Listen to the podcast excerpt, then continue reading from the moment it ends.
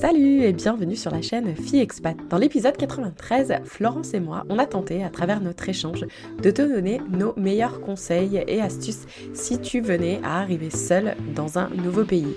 Mais tu sais quoi, ce n'est pas tout. Il y a une expression qui dit plus on est fou, plus on rit, mais moi ce que j'ai envie de dire c'est plus on est de cerveau et plus on aura de conseils. Donc je vais te partager le message vocal que j'ai reçu d'autres femmes qui ont vécu cette expérience d'arriver en solo dans un nouveau pays. A tout de suite comme à mon habitude dans tous les épisodes, peux-tu commencer par te présenter à la communauté de filles expat en commençant par nous dire ton prénom, ton âge et les pays dans lesquels tu t'es expatrié.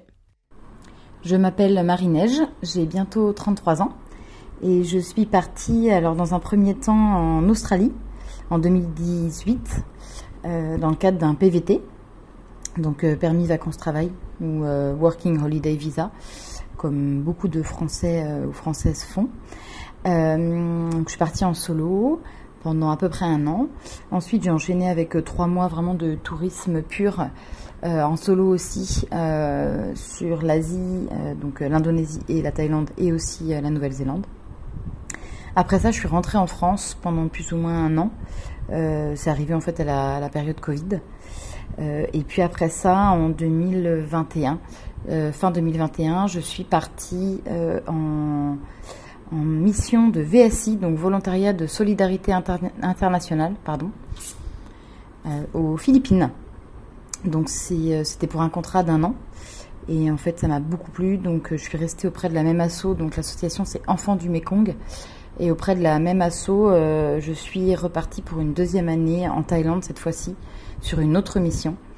Euh, donc je suis actuellement euh, en mission à Bangkok. Je suis arrivée en novembre 2022. Euh, Merci à toi et est-ce que tu pourrais nous dire maintenant quelles sont les choses que tu as testées pour rencontrer des nouvelles personnes? Je vais prendre l'exemple de l'Australie pour parler du, sujet du, développement des relations sociales quand on est à l'étranger. parce que c'est assez représentatif. je dirais qu'en premier lieu, là où j'ai noué mes premiers contacts, euh, ça a été ben, par le travail. Euh, j'ai commencé en fait en faisant 2-3 mois par, être fille au père. Euh, donc ça m'a ça m'a permis de faire quelques rencontres de locaux et, aussi d'autres filles au père. Et après dans mes autres différents jobs, euh, j'ai travaillé dans des restos, dans des cafés, pizzeria.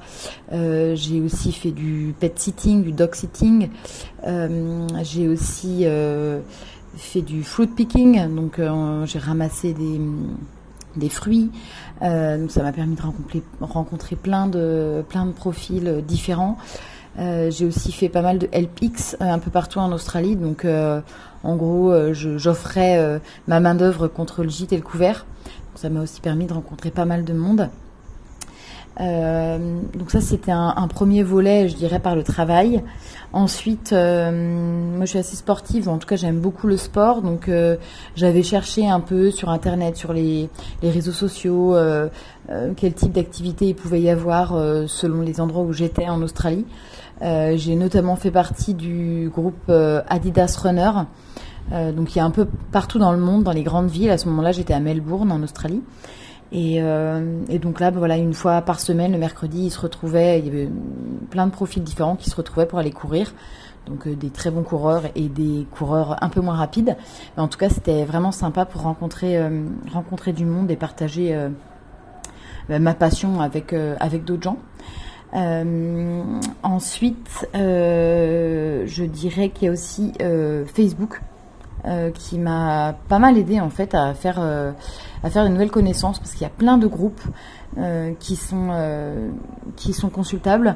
Et du coup je me suis mise dans pas mal de groupes j'ai été un peu régulièrement j'avais des activités qui avaient l'air sympas et en fait j'en ai rejoint quelques-unes et ça m'a aussi permis de de faire pas mal de rencontres donc des rencontres avec des étrangers des rencontres avec des locaux et des rencontres avec des français. Donc en fait il y a quand même plein de volets qui sont à dispo pour faire euh, des nouvelles rencontres euh, euh, quand on est à l'étranger. Et c'est vraiment sympa. Si aujourd'hui je te donnais l'opportunité de pouvoir appuyer sur le bouton reset et de retourner à ce premier jour où tu es arrivé dans ce pays, est-ce que tu ferais quelque chose de différent ou est-ce que tu te passerais un message pour vivre mieux cette aventure? Alors si j'avais un bouton reset, est-ce que je ferais différemment? En fait, je pense pas que je ferais différemment. Donc j'ai pas particulièrement de conseils à donner, à me donner. J'avais pas mal, pour ce qui est de l'Australie, j'avais quand même pas mal préparé euh, mon départ parce que c'était mon premier grand départ euh, pour l'autre bout du monde. Euh, donc et puis en plus je partais en, je commençais par fille au père, donc tout était assez cadré. je partais pas trop à l'aventure dès le début.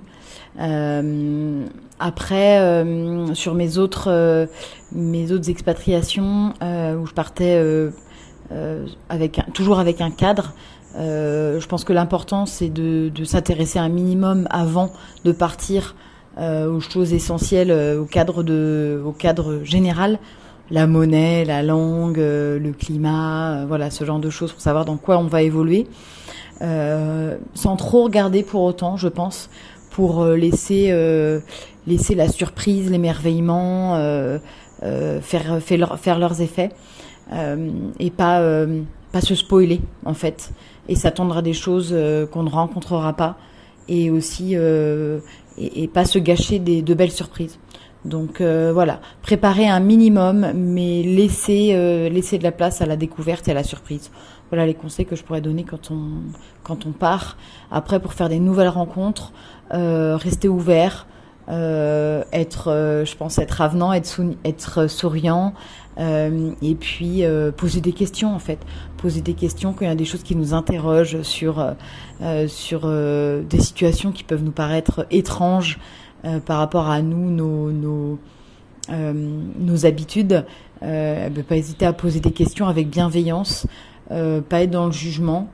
Euh, je pense que c'est important et puis ça facilite ça facilite les, les, le développement de relations avec les autres. Merci à toi pour ta participation et pour conclure ce mini épisode, si une femme, quelque part dans le monde, nous écoute, est-ce que tu voudrais lui donner un conseil ou lui passer un message afin qu'elle puisse vivre au mieux son expérience? Alors si j'avais un conseil euh, à donner à une femme euh, seule euh, à l'autre bout du monde, je lui dirais laisse-toi porter avec légèreté, avec attention et confiance en ton instinct euh, personnellement, c'est quand j'ai pas fait confiance à mon instinct que, je me suis égarée. Euh, essaie d'être en accord avec toi-même à chaque instant. Euh, oublie les il faut que, les je dois, et, sois vraiment à ton écoute. Demande-toi euh, de quoi ai-je besoin, de quoi ai-je envie? Si c'est ça qui te guide, euh, je pense que tu prendras la bonne direction.